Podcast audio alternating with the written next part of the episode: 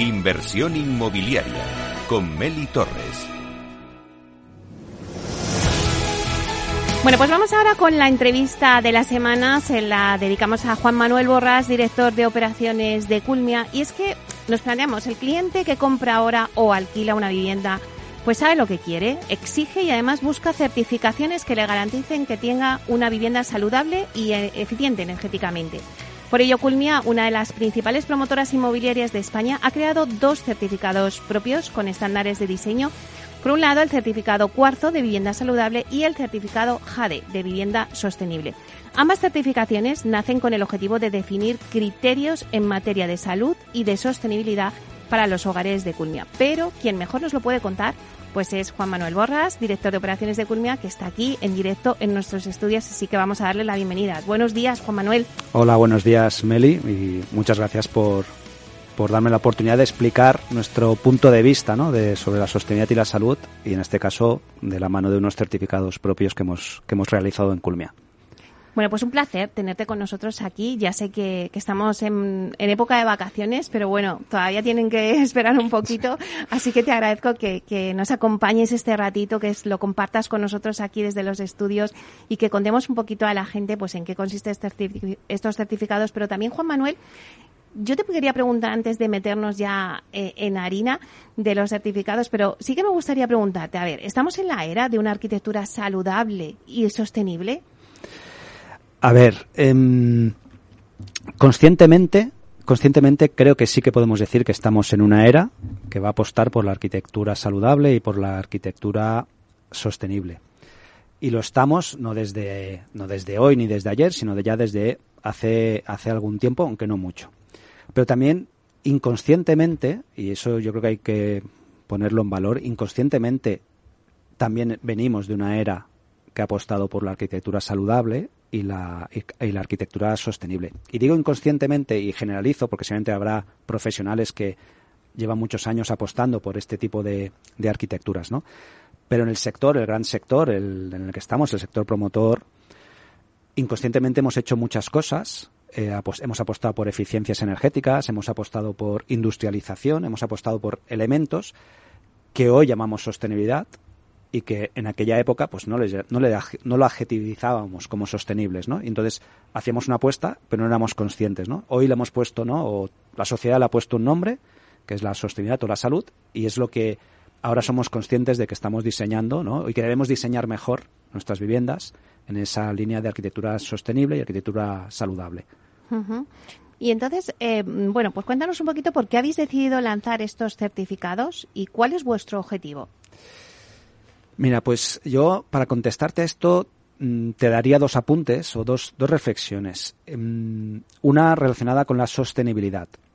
Hay, hay un estudio que, que, es, que es muy que ha corrido mucho por, por prensa, por, por las comunicaciones, ¿no? Que el sector promotor constructor es el causante del 40% de las emisiones de, de, CO2 en el, en el planeta. Con lo cual, eh, aquí se abre una reflexión sobre nuestro impacto en, en el medio ambiente. El otra reflexión y relacionada con la, con la salud, tenemos que el 80% del tiempo que de nuestra vida lo pasamos en un espacio cerrado, el 80%. Con lo cual debemos también reflexionar sobre cómo es ese espacio cerrado en el cual, en el cual habitamos el 80% de nuestro tiempo. En nuestra experiencia en Culmia, en el pasado, pues en algunas promociones, en algunos eh, desarrollos no residenciales o residenciales concretos, empezamos a aplicar los certificados de sostenibilidad internacionales, los que están reconocidos internacionales, como pueden ser el, BRIAM o LEED, también luego está el WELL, el Verde y, alguno más.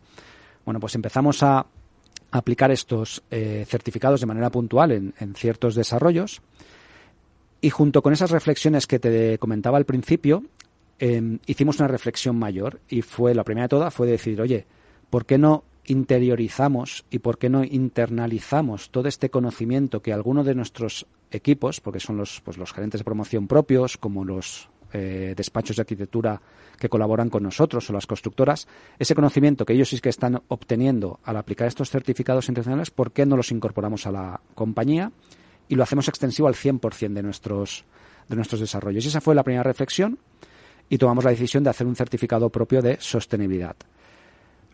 Eh, dentro de los certificados propios de sostenibilidad hay un apartado que es el, tiene un subapartado que está relacionado con la parte de, eh, de salud. Bueno, pues justo después de la pandemia hicimos, tomamos un paso más, y es decir, vamos a darle importancia, vamos a equilibrar la misma importancia que tiene la sostenibilidad con la salud. Y, y generamos también, trabajamos en la línea de generar un certificado propio de salud, que es el, que es el cuarzo. Y, el, y, la diferencia, y la diferencia principal con los certificados internacionales es que los hemos trabajado ambos, eh, Cuarzo y Jade, los hemos trabajado ambos con ese objetivo de un poco poner foco a la vivienda. Los certificados internacionales están, funcionan muy bien, los nosotros pues, los hemos aplicado y los seguimos aplicando en, en desarrollos puntuales, pero tienen una visión muy genérica. ¿vale? Valen para un residencial, valen para un no residencial. Y nosotros hemos querido poner foco en la parte residencial de la vivienda y por eso hemos puesto foco en estos, en estos certificados. Bueno, pues si te parece, una vez que sabemos el origen ¿no? de cómo surgen estos certificados, vamos a pasar a, a, analizar un poco qué certifica cada uno de ellos. Por ejemplo, el certificado cuarzo, ¿qué detalla? Cuarzo es el certificado de salud y se basa básicamente en los principios de la arquitectura saludable. Y como te decía antes, en esos principios, pero enfocados a la, a la vivienda. Al final los certificados son, nosotros los consideramos herramientas, son herramientas de trabajo, son guías, guías de ayuda a nuestros arquitectos, a los, tanto los internos como a nuestros colaboradores externos, guías que les puedan servir para tomar decisiones a la hora de diseñar un edificio y una vivienda. Son herramientas que también van a servir y ayudar al equipo de gerente de promoción interno nuestro y van a ayudar también al constructor y al, y al aparejador. Básicamente, eh, el certificado se basa en un cuestionario con ciertos, ciertas cuestiones que se puntúan eh, de manera diferente en función del grado de cumplimiento y eso le da una valoración y, y, un, y una orientación. Pero además el certificado lo que tiene es una motivación y una razón de ser, es decir, explica el por qué, si tomas esa decisión, cuáles son las motivaciones o las causas de por qué tienes que tomar esa, ese, ese camino o, o tomar otro, ¿no? Por eso yo los llamo también a veces el, son como almacenes de conocimiento. ¿vale? Y yo creo que es, una, es un concepto eh, muy útil para entender lo que es. ¿vale? Entonces es, es, tienes un, un, certificado, un libro que te da conocimiento eh, sobre decisiones en las que tomes y puedas influir en el diseño de, de las, de las viviendas. Claro, porque ahí te iba a decir, eh, es, está claro que tras la pandemia el cliente pues da más importancia a tener una, una vivienda saludable.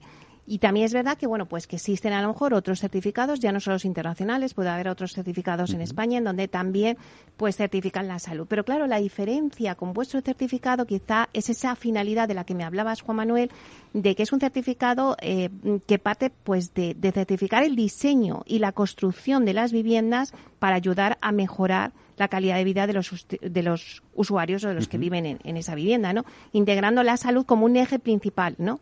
Esa es quizá la diferencia, lo que aportáis de novedoso, ¿no? Sí, exacto. Lo que, lo que, lo que le hemos dado es esa, esa importancia al, diseño en salud, a la arquitectura saludable. Le hemos querido dar el mismo rango de importancia que tiene la sostenibilidad. La sostenibilidad es en el sector, en, en la sociedad, es algo que en los últimos años ya va teniendo su relevancia y, y no podemos dejar de ser sostenibles, es decir, tenemos que ser sostenibles en todos nuestros aspectos, pero la salud, y además mm, empujado ¿no? o, o acelerado uh -huh. tras una pandemia que hemos vivido todos, pues nosotros tomamos la decisión de que la salud tenía que estar al mismo nivel que la de la sostenibilidad. Como te decía, dentro de los certificados que existen, la salud es un subapartado, ¿no? el bienestar del, del cliente, del usuario, es un subapartado de la sostenibilidad, forma parte del concepto de la sostenibilidad, y nosotros hemos querido extraer ese subapartado y darle rango de, de igual importancia a la, a la sostenibilidad. Uh -huh. Yo creo que eso es hoy es lo que nos diferencia respecto al, al resto. Uh -huh. y, y, y, lo, y, lo, digo sinceramente, espero que sea hoy y no sea mañana, que todo el mundo pues apueste también por, siga apostando por la sostenibilidad y también apueste por, por la salud, porque irá en beneficio de, de todo el mundo. Claro, y es que nos preguntamos, seguro que muchos clientes están preguntando, pero bueno, ¿cómo se consigue una casa saludable? Una casa saludable, ¿cómo se consigue? A ver, eh, nosotros le hemos puesto foco al, sello, al certificado de, de, de, salud y lo hemos dividido en, como te decía antes, en un cuestionario con varios eh, conceptos para que el arquitecto pues, pues diseñe nuestros equipos también. Pero eso se, se, agrupan en, cinco grandes factores. Yo creo que es importante también, eh, hay un estudio, y es importante también comentarlo, hay un estudio que dice que de nuestra salud, el 20% de, de, lo que, de lo que le depende de nuestra salud eh, está en función de nuestra calidad de la asistencia sanitaria. Es decir, ese 20%, si tienes una buena calidad, unos buenos centros médicos, pues el 20% de salud tiene esa, eh, está influido por esto. El 80% restante lo, lo influye en tres, básicamente tres conceptos. Uno, el factor socioeconómico. Aquí, pues, es, es una realidad también, ¿no? A veces hay gente que lo dice, ¿no? El código postal donde uno ha nacido, pues influye, ¿vale? Y eso es una, es una realidad que no podemos obviar. Pero luego hay otros dos factores muy importantes. Y uno es las, las pautas o los hábitos de vida saludable que cada persona eh, adopte, y eso ya depende de cada uno. Y luego el entorno físico. El entorno físico nosotros, como promotores, podemos influir en ese entorno físico, ¿no? en, ese, en ese espacio que, que, ocupamos el 80% de nuestro, de nuestro tiempo. En el certificado cuarzo de, de salud, esos ese, esa adaptación al entorno físico y a las pautas de vivienda saludable, como te decía, lo hemos dividido en cinco grandes factores.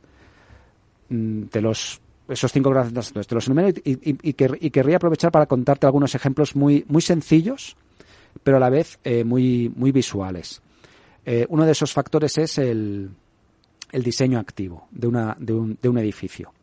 Como ejemplos del diseño activo, un aparcamiento de bicicletas pues lo que promueve nuestro certificado es, o te dará máxima puntuación, es si el 100% de los usuarios propietarios de la vivienda de un edificio dispone de un aparcamiento accesible y protegido, cubierto, para sus bicicletas.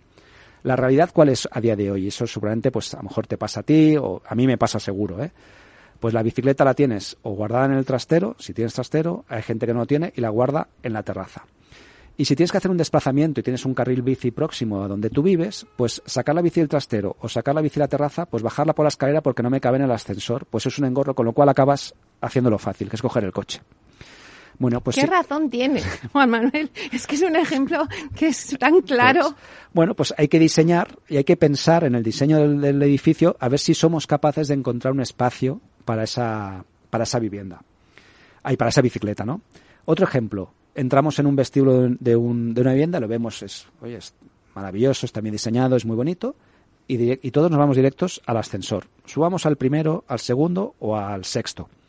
La escalera muchas veces nos está oculta. El acceso a la escalera está oculta. Pues el diseño, siempre cumpliendo con las normas de que, que en este caso, pues bomberos, ¿no? Contra incendios marquen, tenemos que intentar eh, hacer visible que tienes la escalera.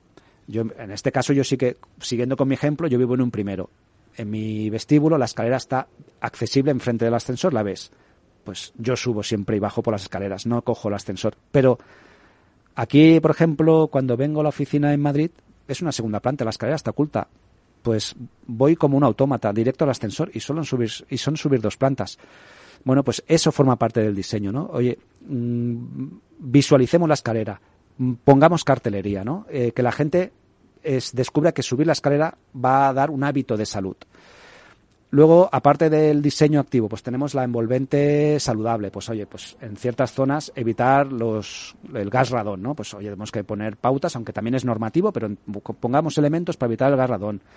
Em, evitemos zonas donde generemos humedades. También las humedades al final afectan la salud. Bueno, pues trabajemos para evitar esas, esas humedades. Eh, los otros tres factores, el confort térmico, la calidad de aire interior, ¿no? favorecer la ventilación natural. Eh, hemos pasado a veces de hacer edificios muy herméticos, ¿no? sobre todo en el campo de las oficinas. Se han hecho edificios muy herméticos que han acabado siendo edificios enfermos. ¿no? Bueno, pues, em, pues hay que volver a recuperar a veces la ventilación, ¿no? las ventilaciones cruzadas. El, también otro de los factores, ¿no? el, la parte más ambiental del, diseño de las viviendas, pues apostar por las iluminaciones naturales en todos los espacios. Es cierto que muchas veces en los baños es donde eso es más difícil de cumplir. Bueno, pues si no se cumple, pues no pasa nada. Pero si lo podemos diseñar, apostemos por ventilación, eh, iluminación natural en los baños, apostemos por eh, proteger el ruido, el wifi. otro de los clásicos. Bueno, pues apostemos porque toda nuestra vivienda pueda tener un cableado de, de red. Luego el usuario, cuando compre esa vivienda, apostará y dirá, no, yo quiero, quiero tener mi wifi y no quiero utilizar el cable. Vale. Apostemos, aunque los routers ya lo llevan y lo, y lo podemos programar, pero si no, apostemos también por poner algún switch que apague el wifi. ¿Por qué hemos de tener el wifi encendido 24 horas y cuando estamos durmiendo durante nuestras 7-8 horas tenemos un campo de ondas electromagnéticas que no digo que sean perjudiciales, pero ¿para qué tenemos que tenerlas? Las nuestras, las de nuestros vecinos. Pues a lo mejor de, desde 12 de la noche a 7 de la mañana apagas el wifi, no pasa nada, nadie lo está usando y has, eliminado ¿no? campos electromagnéticos, aunque sean de baja frecuencia o no sean nocivos, pero has eliminado. Bueno, pues eso es eh, las pautas, no ejemplos, de lo que el certificado puede permitir en el diseño de vivienda saludable. Claro, en este caso el certificado cuarzo, pero cuéntanos sobre el certificado JADE, ¿qué detalla? Bueno, pues eh, Jade se basa en la misma estructura, mm, es un, otra guía de ayuda al, diseño de la vivienda y, se basa en los principios de sostenibilidad y principalmente se basa en, los objetivos de desarrollo sostenibles definidos en la, para la Agenda 2030. Aquí, en vez de cinco factores, tenemos ocho factores, como puede ser pues, la innovación, la tecnología y la digitalización, economía circular, el uso eficiente del, del agua, bueno, varios factores. Pero yo te los englobaría en tres grandes conceptos que son los que rigen la sostenibilidad, que son personas, que son economía, no, podemos obviarla, y que es el planeta. Y sobre, y sobre esos tres grandes conceptos o sobre esos tres grupos, pues el certificado, el nuestro y, otros de sostenibilidad, pues aplican recomendaciones, ¿no? Pues el, relacionados con, con el tema de la, eh, del planeta pues evitar el, o disminuir ¿no? el, nuestra huella de carbono, ¿no? pues buscar materiales que tengan un menor impacto, un menor uso de, de, CO2. Eh, evitar el uso de materiales no reciclables ¿no? y apostar por los por esos por los que ya sean reciclables en el concepto de, de economía eh, costes de mantenimiento. Hemos de pensar en los costes de mantenimiento futuros, ¿no? El, pues si elegimos materiales que tienen coste de mantenimiento bajo, eso va es una apuesta clara hacia el favor de la sostenibilidad. La eficiencia de la energía o del agua, del uso del agua. Ahora tenemos el ejemplo, estamos viviendo todo el mundo con la guerra de Rusia y Ucrania y la polémica que hay ahora con el con el gas, ¿no? Pues bueno, pues a lo mejor eh, de manera forzada nos están obligando a ser eficientes en el uso del gas, a subir un grado la temperatura del aire acondicionado o bajarla cuando sea invierno, ¿no? Bueno, pues, pues eso va a ir en favor de la economía, la nuestra, también va a ir a favor del, del planeta. Y en el tema de las personas, aparte de diseñar edificios que sean, pues eso, con, con, con un buen bienestar, que tengan un entorno, si puede ser, un entorno verde, yo creo que también la sostenibilidad también te defiende en los temas de innovación, por ejemplo, la industrialización.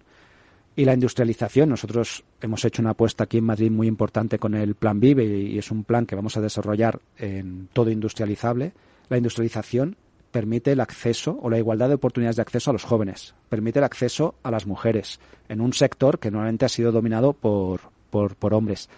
Eh, ayuda a la conciliación familiar, es decir, mm, una persona que tenga que ir a una fábrica, que siempre tiene que ir a una fábrica, tiene muy claro su puesto de trabajo dónde es y eso ayuda a la conciliación familiar.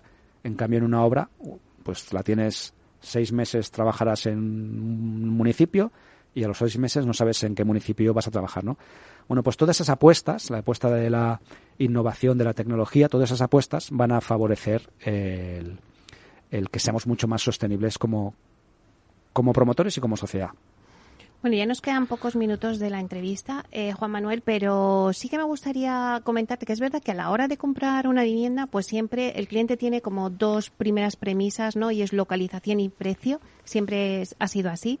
No sé si ahora con el tema de la sostenibilidad, que bueno, pues que ya se está colando, ¿no? En todas las conversaciones y, ya el cliente pues lo tiene como, como una exigencia más. No sé si incluso se podría colar en estas otras estas dos premisas que te he dicho o incluso superar, ¿no? La, la premisa de la localización y precio. No sé en qué punto estamos ahora mismo. Hoy está un poco verde aún. La gente sigue apostando por precio y localización, pero eh, creo que está en nuestras manos hacer cambiar esto. Yo, y, un ejemplo muy rápido, el sector del automóvil, yo siempre lo utilizo. Cualquiera persona que va a comprarse un coche, aparte del precio, ya sabe que se va, se va a mirar cuánto consume, qué, qué, cuántas emisiones de CO2 va a emitir y si la letra es C o eco o cero. Bueno, pues si formamos a nuestros clientes, y los certificados también nos tienen que ayudar a poder formar a los clientes, a los clientes o a los interesados por una vivienda, ese cliente a medio plazo va a preguntar, aparte de precio y localización, con ese conocimiento va a preguntar y va a preguntar cómo de sostenible es esa vivienda o cómo de saludable, ¿no? ¿Qué aspectos apuesta el diseño de ese edificio por los conceptos de, de salud o de sostenibilidad? Pero nos falta, nos falta en el sector dar ese paso y formar a, a la sociedad en, en, esos, en esos conceptos. Y estos, y estos documentos son, lo que yo te digo, son guías que nos van a ayudar mucho a, a que el cliente aprenda y, y, pueda luego, aparte del precio y el plazo, que van a ser fundamentales, pueda comparar eh, una vivienda con otra eh, con otros aspectos, ¿no? como ahora hace en un, en un vehículo.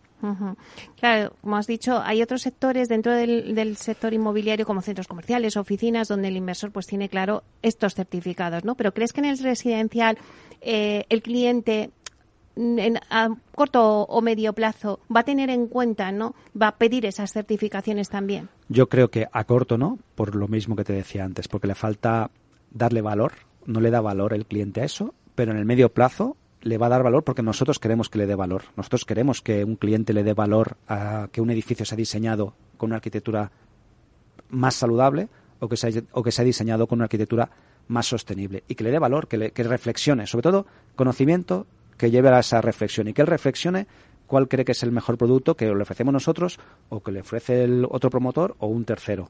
Y esas, eso yo creo que en el medio plazo el cliente empezará a valorarlo. Hay un trabajo hecho junto con Sigma 2 que hicimos en unas encuestas que se llama El viaje del comprador de vivienda en España.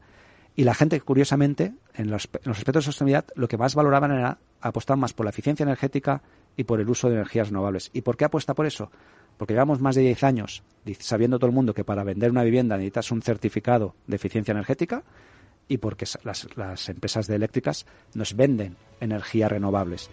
Es decir, nos han formado, entre comillas, a tener claros estos conceptos. Y fíjate que son los que el 51% de la gente ha respondido. Y no ha respondido por el uso eficiente del agua, no ha respondido por el uso eficiente térmico.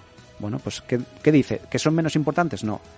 Falta conocimiento y en eso estamos. Bueno, pues nos quedamos ahí. Muchísimas gracias, Juan Manuel Borrás, director de operaciones de Culmia. Muchísimas gracias por estar aquí. Gracias, Meli. Gracias a vosotros.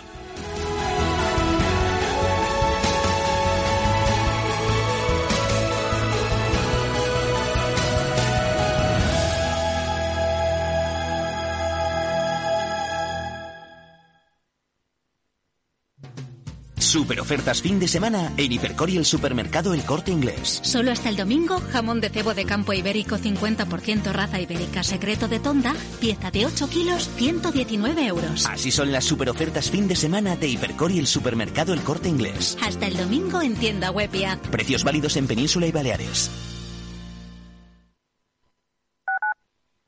Capital Radio Madrid, 103.2. Nueva frecuencia. Nuevo sonido.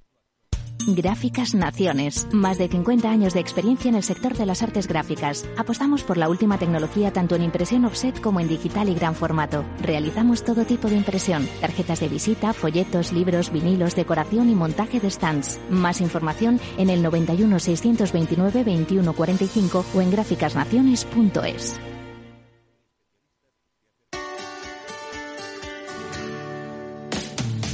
¿Te imaginas un programa de radio donde el talento es protagonista? Lo tienes en Capital Radio. Humanos en la Oficina, el programa más humano y divertido creado por el galardonado speaker internacional Miguel Ángel Pérez Laguna, todos los viernes a la una de la tarde.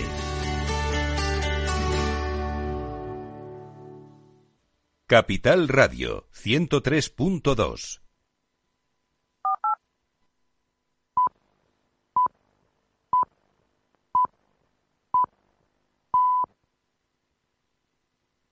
Inversión inmobiliaria con Meli Torres.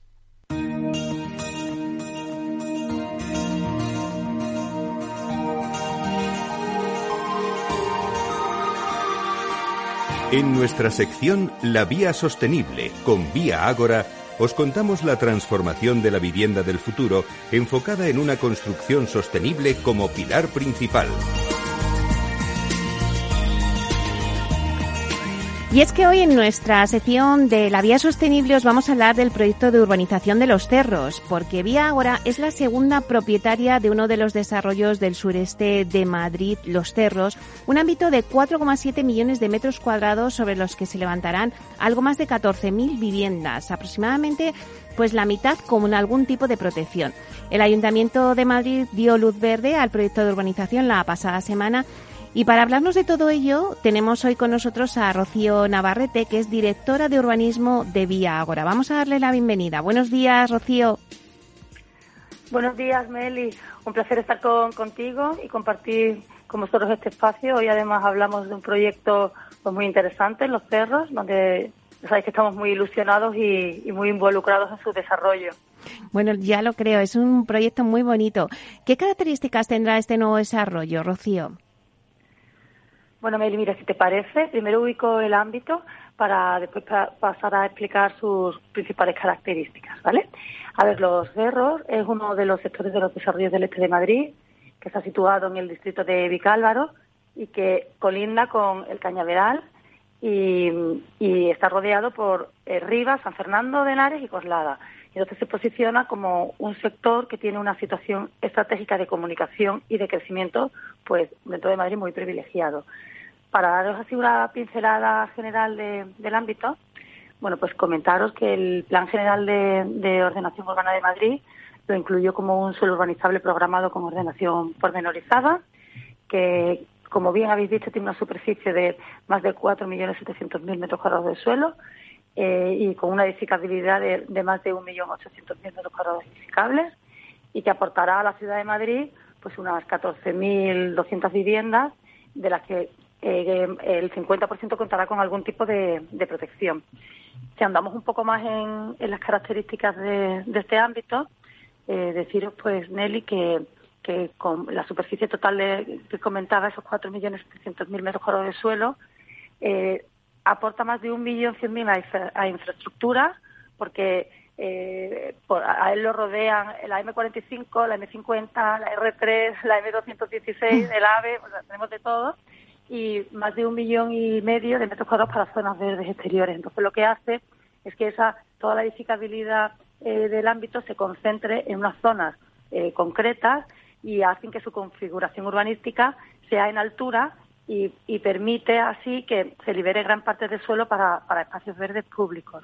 ¿vale? además, este eh, sector se incluirá en una gran apuesta medioambiental del ayuntamiento, como es el bosque metropolitano, que conectará las infraestructuras verdes del resto de desarrollos del este y con, el, con la ciudad de Madrid, ¿no?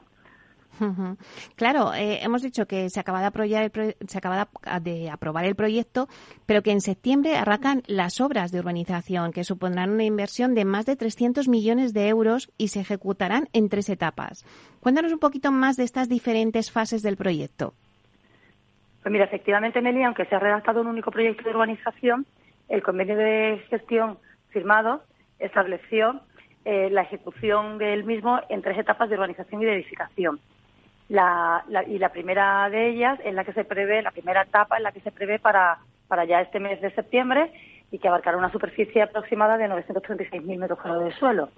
Eh, a ver, para esta primera eh, etapa se prevé una duración de ejecución de obra, me refiero, a 16, a de 16 meses y bueno y preveemos que, que podríamos estar hablando de una simultaneidad en septiembre del 2023 y que la construcción de estas viviendas pues pueden empezarse a finales de, este año del año que viene, del año 2023 y bueno, se pondrán en carga de las 14.200 viviendas que hemos dicho que tiene el ámbito, pues la primera etapa va a poner en carga más de 4.100 viviendas y que más de la mitad tendrá algún tipo de, de protección en esta, en esta primera etapa.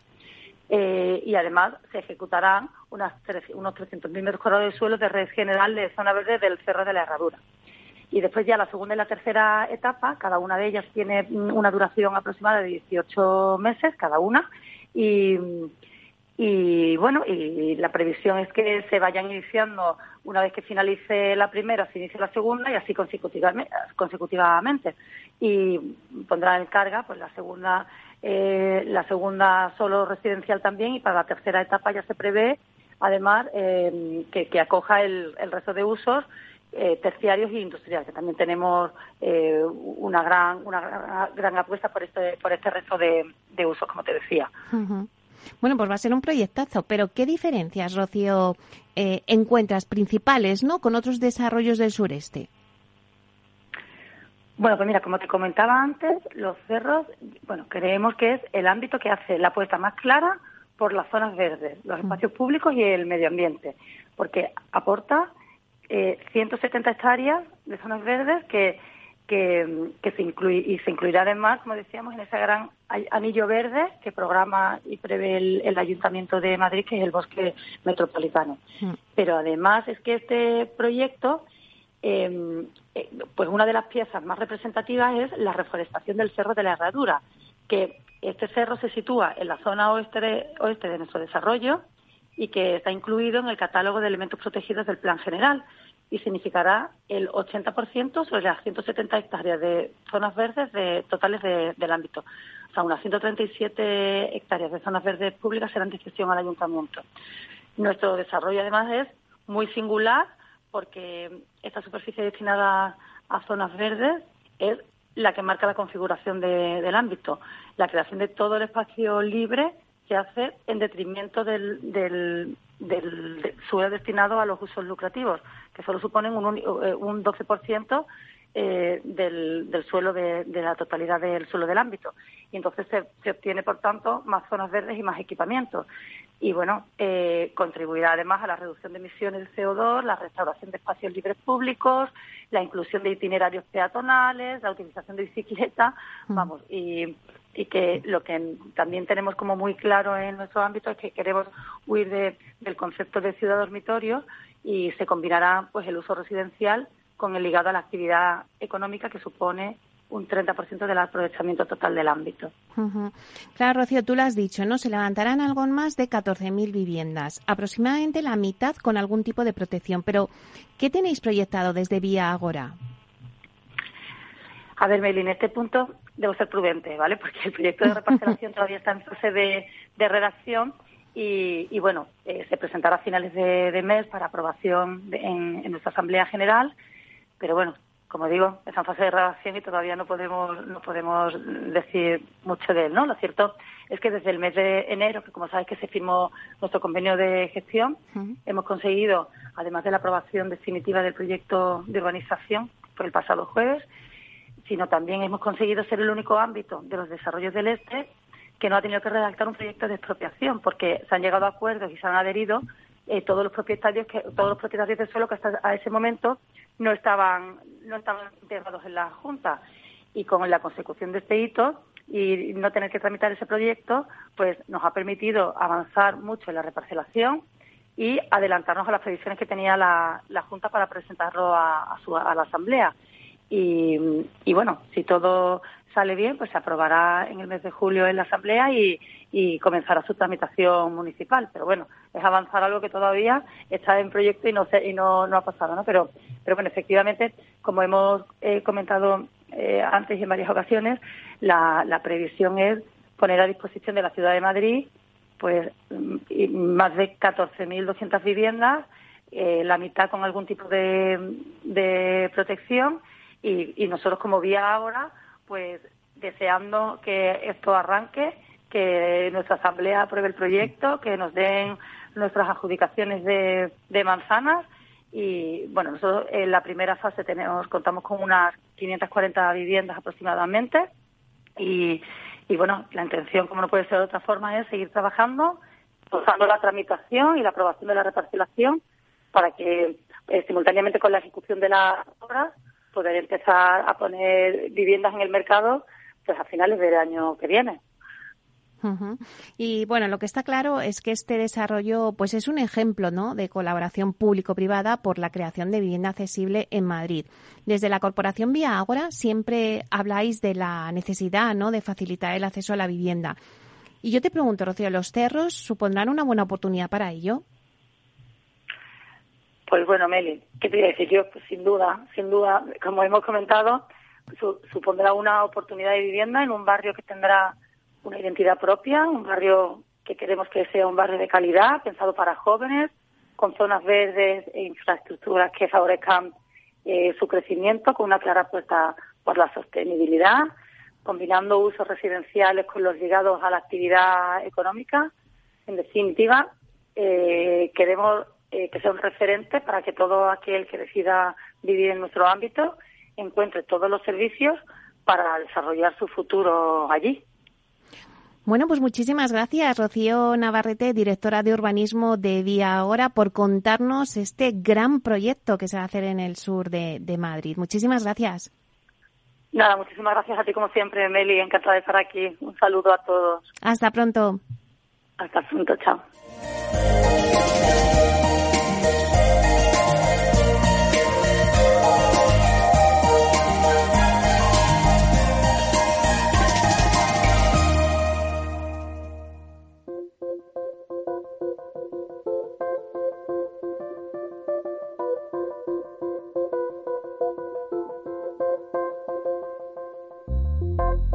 Inversión inmobiliaria y PropTech con Urbanitae, un espacio donde descubriremos las nuevas claves financieras que están cambiando el sector inmobiliario gracias a la transformación digital.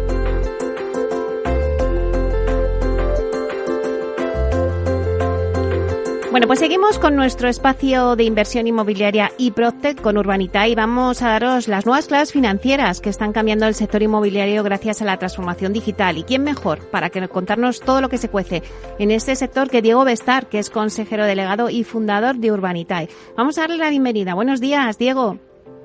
Buenos días, Meli. Un placer, como siempre, estar aquí con, contigo. Bueno, ya eh, supongo que estarás a las puertas de las vacaciones, ¿no? Bueno, pues la verdad es que fíjate que este año no sé cómo van a caer porque andamos aquí a tope en Urbanitae y, y habrá que ver cuándo me puedo escapar. Pero bueno, seguramente, seguramente me las cojo así medio sueltas, ¿no? como algún fin de semana mire. Hay que coger pilas, hay que coger pilas. Que viene un otoño sí. que según antes nos comentaba también en Tinsa eh, Susana de la Riva, que viene un otoño ya movidito. Así que vamos a ver, vamos a ver qué pasa. Bueno, sí. Eh, lo que sí que no cabe duda, eh, Diego, es que el Proctec es una tendencia creciente que está revolucionando el sector inmobiliario y que va ganando cada vez más peso en España. Mira, según los datos de la consultora Deloitte, somos el segundo país del mundo en inversión en firmas tecnológicas inmobiliarias, con 824 millones de euros el año pasado. Así adelantamos a países como el Reino Unido con 769 millones de euros, India con 742 millones, Brasil con 444 millones. Bueno, no sé, cuéntanos un poquito esta noticia. Pues la verdad es que de esto hemos hablado ya en alguna ocasión eh, y no me canso de hablar de ello porque aquí, bueno, pues tendemos a ser muy catastrofistas en España y, a, y a, a, veces nos cuesta sacar pecho de las cosas que hacemos bien, ¿no? Y, yo creo que es una notición que en el 2021 fuéramos el segundo país con más inversión en iniciativas PropTech, solo detrás de Estados Unidos, que lógicamente juega otras ligas, para que nos hagamos una idea, en España fue el segundo país del mundo con más inversión, con 824 millones, y Estados Unidos eh, se quedó a 100.000 de, de tener 6.000 millones de euros en inversión en, en, el sector PropTech. O sea, Estados Unidos está en otra liga, en otra estratosfera, ¿no? Como aquel que dice. Pero del resto de países, oye, haber, haber invertido más en España que en Reino Unido es un hito histórico eh, que va a ser difícil repetir, pero, pero la realidad es que estamos de enhorabuena en España y hay que decirlo, ¿no? Y hay iniciativas en España que están funcionando muy bien. Y esto lo hemos hablado tú y yo alguna, en alguna ocasión, Meli, en otra cosa no, pero en el inmobiliario pocos países nos, nos, nos pintan la cara. O sea, aquí somos punteros en muchos, en muchos casos y, a nivel de tecnología y las iniciativas ProTech que están saliendo aquí en España, pues no tenemos nada que envidiarle a ningún otro país del mundo quizás con la, con la clara excepción de Estados Unidos, ¿no? Así que estamos de enhorabuena y lo que hay que seguir es pues eh, haciendo sobre todo iniciativas nuevas y tecnológicas que, tengan sentido práctico, que puedan integrarse y, y, cooperar con el resto del sector inmobiliario que hay en España, que, que, que no es ni, ni, mucho menos pequeño, y, y seguir en esta línea. Claro, es que por un lado vemos que, que, bueno, pues que el sector prospera, por, pues estamos viendo rondas de financiación, por ejemplo, si nos paramos a con una que, que, se trata de la mayor operación de capital conseguida por una Proctec en el mercado europeo. Eh, y es la de Casabo, la plataforma de compraventa de viviendas que ha levantado 100 millones de euros en una ronda de financiación, ¿no? Bueno, pues al final vemos que, que se está eh, moviendo mucho el sector, ¿no? Pues fíjate, nosotros en, este espacio estamos hablando de Casabo desde que prácticamente empezaron y la última noticia que ha salido de esta semana es la que cuentas, ¿no? Que han levantado una ronda de 100 millones de euros. Para que nos hagamos una idea, o sea, levantar una ronda de 100 millones de euros implica que la empresa está valorada en, cerca de los mil millones de euros de valoración. Em, dependiendo un poco del nivel de dilución que hayan, que hayan eh, sufrido en esta ronda, pero hablamos de empresas que ya en, pocos años han pasado a valer eh, y a crear un valor tremendo, ¿no? Y, esta específicamente Casabo, que hemos hablado de ella en varias ocasiones ya, eh, es una de, la vertical de iBuyers, ¿no? Básicamente estas empresas que te compran el piso en cuestión de siete días, ¿no? Y ellos tienen pues sistemas de análisis automatizado que les da una valoración de los activos bastante fiel y en base a eso te hacen una oferta. Entonces, pues, en vez de tener que estar publicando fotos, subiendo el proyecto, perdón, el proyecto, subiendo tu piso o tu casa a la venta eh, y recibiendo a posibles compradores, vendedores, agentes inmobiliarios, aquí viene uno y te dice, te doy por tu casa tanto. Y si lo aceptas, en siete días estás firmando. ¿no? Entonces, estas empresas es verdad que son eh, ahora mismo están muy en auge eh, y, son lo que llamamos muy intensas en capital. Necesitan mucho capital para funcionar porque tienen que tener el capital para poder comprar esos pisos, ¿no? entonces, bueno, las rondas están siendo muy grandes y Casabo está despuntando claramente eh, sobre otras que, operan en, el, en la misma vertical. Claro, si esta noticia la teníamos eh, la semana pasada, pues hoy, por ejemplo, saltaba la noticia de la alianza entre Spotajón y Tuyo que bueno pues quieren blindar no el alquiler frente a daños y siniestros y bueno pues se, se forman esta alianza no también pues vemos como no solamente hay rondas de financiación hay alianzas entre Proctec Sí, sin duda. O sea, se van, va, habiendo sinergias entre distintas empresas y, por ejemplo, la alianza entre, entre Spotahome y Tuyo, pues lo que hace es, Tuyo crea un producto específico para la casuística de, de Spotahome, ¿no? Y permite que, el seguro de los inquilinos de, medio plazo, no nos olvidemos Spotahome es una empresa especializada en alquileres de medio plazo, eh, pues el seguro que va eh, ya incluido cuando uno alquila una casa con Spotahome cubre tanto al propietario como al inquilino. Al propietario le cubre, por ejemplo, el seguro de impago, hasta seis meses de alquiler en caso de que el inquilino deje de pagar, y al, y al eh, inquilino pues le cubre los enseres, le cubre el contenido, los muebles, eh, cualquier cosa que le pueda que le pueda pasar que esté también cubierto. O sea que se empieza a ver sinergias de este tipo eh, y, la verdad es que seguiremos viéndolas. Además en, en el mercado que esperamos en los próximos meses, que probablemente sea un mercado bastante más frío, pues este tipo de, operaciones y de pensar un poco en cómo mejorar el negocio tienden a coger más fuerza. Claro, porque es que fíjate, que bien lo han hecho también esta alianza ¿no? entre Spotajón y Tuyo, que, que es que al final en, torno al 25% de las viviendas que hay en España, o sea, no tienen seguro de hogar. Entonces, bueno, pues es una manera de, de protegerles, ¿no? O sea, por eso pues, pues han unido esas sinergias. Así es, así es. Y la verdad es que hay una, una, oportunidad ahí muy buena y, un claro ejemplo de una colaboración entre dos empresas que, la verdad es que lo están haciendo muy bien.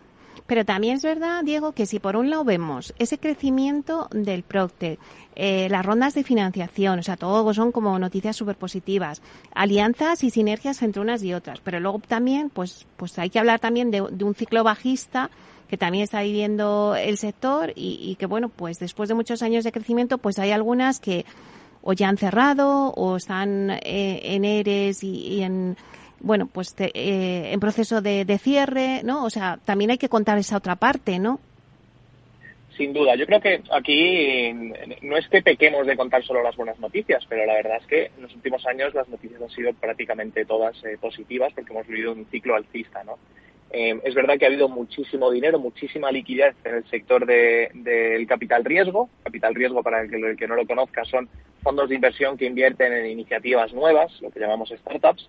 Invierten pues para enchufarle capital a las, startups y que puedan crecer, que puedan llegar al público, que puedan hacer campañas de marketing, que puedan fichar equipo, que puedan internacionalizarse. Eh, y la verdad es que ha habido mucha liquidez en este sector, pero es verdad que en los últimos seis meses Estados Unidos se ha dado un poco la vuelta los fondos de capital riesgo están siendo mucho más cautos y, en algunos casos tienen hasta miedo de, lo que pueda llegar a venir en los próximos meses. Entonces está viendo quizás una fuga de, ese capital que ya está levantado en los fondos y que tienen que ser invertido. Está enfocándose mucho en empresas que tienen, que, son perfectamente viables a nivel de, sostenibilidad, de, no de sostenibilidad en el, en el sentido del medio ambiente, sino de sostenibilidad económica. Es decir, empresas que tengan un modelo de negocio claro durante los años de expansión en los que hay mucha inversión y una, una eh, un ciclo alcista, lo que buscan los fondos de capital riesgo es empresas que tengan crecimientos salvajes, ¿no? Hmm. Eh, y en momentos de ciclos eh, bajistas o ciclos más, más moderados, lo que buscan es modelos de negocios que sean rentables, ¿no? Entonces, en los próximos años, probablemente, en los próximos 18 meses, 24 meses, veremos que las rondas de inversión quizás no vayan a, la baja, o sea, seguiremos hablando de rondas de inversión importantes, pero hablaremos de rondas de inversión en empresas que ya son rentables, que son sostenibles y que se, sostienen con sus propios clientes y no solo haciendo rondas de inversión, ¿no? O sea que se podría decir que, el sector del venture capital se está enfriando un poco, ¿no? Se está enfriando en, el sentido de, invertir en, en, empresas que no tengan un modelo de negocio claro. En, inglés lo llaman un, un, un, path hacia el profitability, ¿no? Un camino claro hacia, hacia llegar a ser empresas rentables. Eso yo creo que sí que se está enfriando, se está viendo ya en, todas las métricas del Venture Capital, pero es verdad que probablemente se acelere el otro tipo de inversión, que es empresas que ya son solventes. Eh, en el caso de Urbanitae, por ejemplo, es una empresa que, que, es solvente y da beneficios desde hace ya tiempo, ¿no? Entonces, no dependemos de esas rondas. Y ahora mismo, curiosamente, las empresas que menos dependen de esas rondas son las más apetecibles para los fondos de capital riesgo eh, y la verdad es que estamos siendo muy bombardeados por fondos de capital riesgo buscando invertir en, empresas solventes como la nuestra. Bueno, pues ya que estamos, vamos a hablar de, de Urbanitae. Eh, finalizáis eh, vuestro último proyecto de inversión en Burgo esta misma semana, creo recordar, ¿no? Con el promotor Mountain Real Estate. ¿Qué acogida ha tenido este nuevo proyecto? Pues mira, la verdad es que muy buena. Se ha financiado un ciento, casi un 140% del objetivo que teníamos, o sea que ha habido sobre demanda. Y, bueno, en este caso, como sabes, tenemos un sistema de prefunding que lo que hace es prorratear y en caso de que haya más demanda de la que del dinero que hemos levantado, pues se devuelve prorrateado, ¿no? O sea que la demanda muy buena, la verdad es que era un proyecto que era una pasada en el centro de Burgos, a medio 500 metros más o menos de, la catedral y un edificio emblemático, emblemático, muy bonito, que hemos entrado a comprar para reformar y venderlo. Así que muy bien, y ya hemos anunciado el siguiente proyecto que sale la semana que viene. En este caso nos vamos a Mallorca. Ah, qué bien, y con un viejo conocido. Sí, nos vamos a Mallorca no de vacaciones, nos vamos a construir. pero, pero, pero bueno, igual aprovecho y me, doy un viajecillo por ahí para ver el proyecto y, me meto en la playa también. Pues cuéntanos un este poquito, claro, cuéntanos el proyecto. Nos vamos con un viejo conocido del sector, con, eh, con iniciativas, o sea, iniciativas inmobiliarias que Joder, la verdad es que es el segundo proyecto que hacemos con ellos, eh, Inmobiliaria Espacio. Eh, bueno, pues Espacio ya, ya la conocemos, ha hecho pues desde las Torres de Madrid a, al complejo Canalejas y es el segundo proyecto que hacemos. El primero que hicimos fue en Denia y en este caso nos vamos a Mallorca. Así que muy contentos, es un proyecto que además está más del 50% ya vendido, la licencia está a punto de caer y, es un proyecto que, a todas vistas va a funcionar muy bien en la plataforma. Son dos millones, o sea que no es muy grande, eh, ya estamos acostumbrados a tickets de 3, 4, 5 millones, pero, pero bueno, la verdad es que es un proyectazo y, esperamos que tenga muy buena acogida. La semana que viene es cuando lo anunciáis ya, lo sacáis. Sí, lo anunciamos ya hace un par de días y el, martes, lo íbamos a publicar el lunes, pero es fiesta aquí en Madrid y en algunas otras zonas de Madrid, de, de, de España, así que, así que vamos a publicarlo, se abre el martes para financiarse. Pues y, nada, la verdad es que tenemos otros proyectazos que ya te iré contando, no podemos desvelarlos todavía, pero, pero con promotores además muy, muy conocidos. Y, esto, lo, vamos, básicamente lo que estamos viendo, Meli, es que los grandes promotores también se están fijando en las, en, la, en las PropTech y en este caso en la, en la financiación alternativa a través de una plataforma de crowdfunding como es Urbanitae. Bueno, y sobre todo, o sea, eh, la prueba es que cada vez tenéis unos tickets mucho más grandes que nos decías, o sea, 5 millones, que es lo que permite la CNMV, pero claro, ahí está el que las promotoras están viendo pues vuestra capacidad, ¿no? Y por eso tenéis estos tickets tan grandes ya. Pues Mel, imagínate, si yo hace tres años eh, o cuatro que nos conocimos te, hubiera contado que inmobiliaria espacio es decir, la culpable de que hayan varias torres de las, de las emblemáticas en Madrid, eh, o, bueno, la trayectoria que tienen, o un Gestilar, eh, o un Caledonian, un Q21, iban a acudir a una plataforma de crowdfunding a financiar una promoción, eh, no nos lo hubiéramos creído. O sea, yo aspiraba a eso desde el principio, pero, pero era difícil de, de verlo, ¿no? Pues ahora no solo es una realidad, sino que es algo recurrente y estamos trabajando con estos promotores porque al final la financiación alternativa que planteamos es muy potente para ellos, no, no depender de, pequeños fondos o de, o de pocos inversores y poder tener una base de inversores como la que tienen con Urbanitae, que son miles y miles de inversores, eh, que además les acompañan alegremente, es algo que cambia, vamos, cambia totalmente el paradigma de la financiación en, nuestro país para el tema promotor.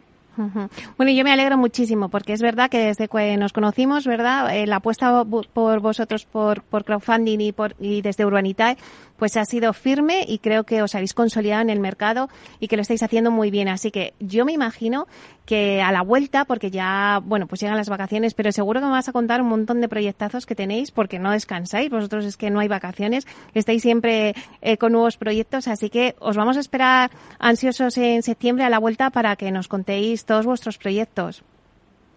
Claro que sí, aquí estaremos encantados de, de seguir contándoos cómo va la cosa y seguiremos también de cerca el mercado del PropTech a ver qué pasa este verano, porque en agosto España se apaga, y bueno, por lo menos el centro aquí en Madrid esto se vacía y, nos vamos todos a la costa, pero el resto del mundo no para, así que eh, seguro que en septiembre tenemos también noticias del sector PropTech. Pues felices vacaciones, solo me queda decirte esto, que, lo, que los días que podáis cogeros, que lo paséis lo mejor posible. Muchas gracias, Meli, igualmente. Nos vemos a la vuelta. Hasta pronto, Diego. Hasta pronto.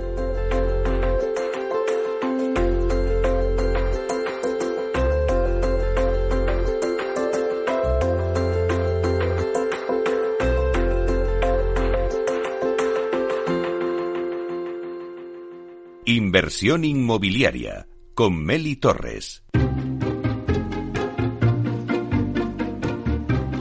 Bueno, pues ya estamos en la recta final de nuestro programa. Después del informativo de las 12 tenemos una entrevista muy interesante. Vamos a tener a Carolina Roca, que ha sido ahora mismo designada presidenta por la Asamblea General de la Asociación de Promotores Inmobiliarios de Madrid, Asprima. Es la primera mujer como presidenta de Asprima. Así que tenemos pues una primicia porque la verdad es que nos va a comentar el cargo que ocupa ahora mismo, pues la agenda que tiene. Y, la verdad es que la tiene bien definida. No os mováis de, de la radio porque lo vamos a escuchar ahora, en breve.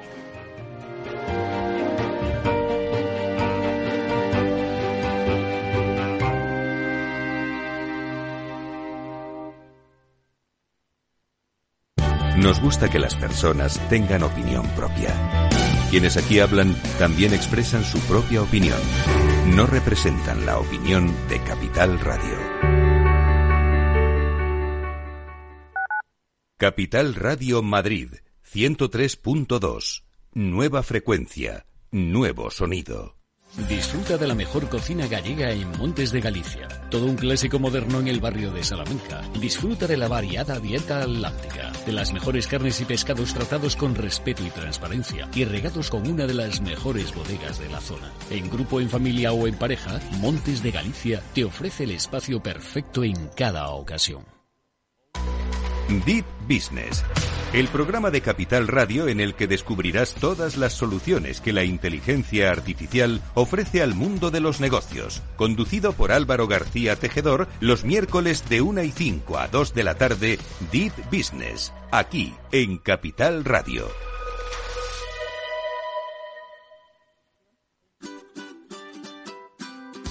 Mesa y Descanso es el programa donde Mar Romero te acerca cada fin de semana los mejores productos, te invita a disfrutar de los buenos vinos de cada denominación de origen y a conocer restaurantes y lugares de ocio con un encanto especial. Mesa y Descanso, los domingos a las 13 horas, aquí en Capital Radio. ¿Has vuelto a los atascos?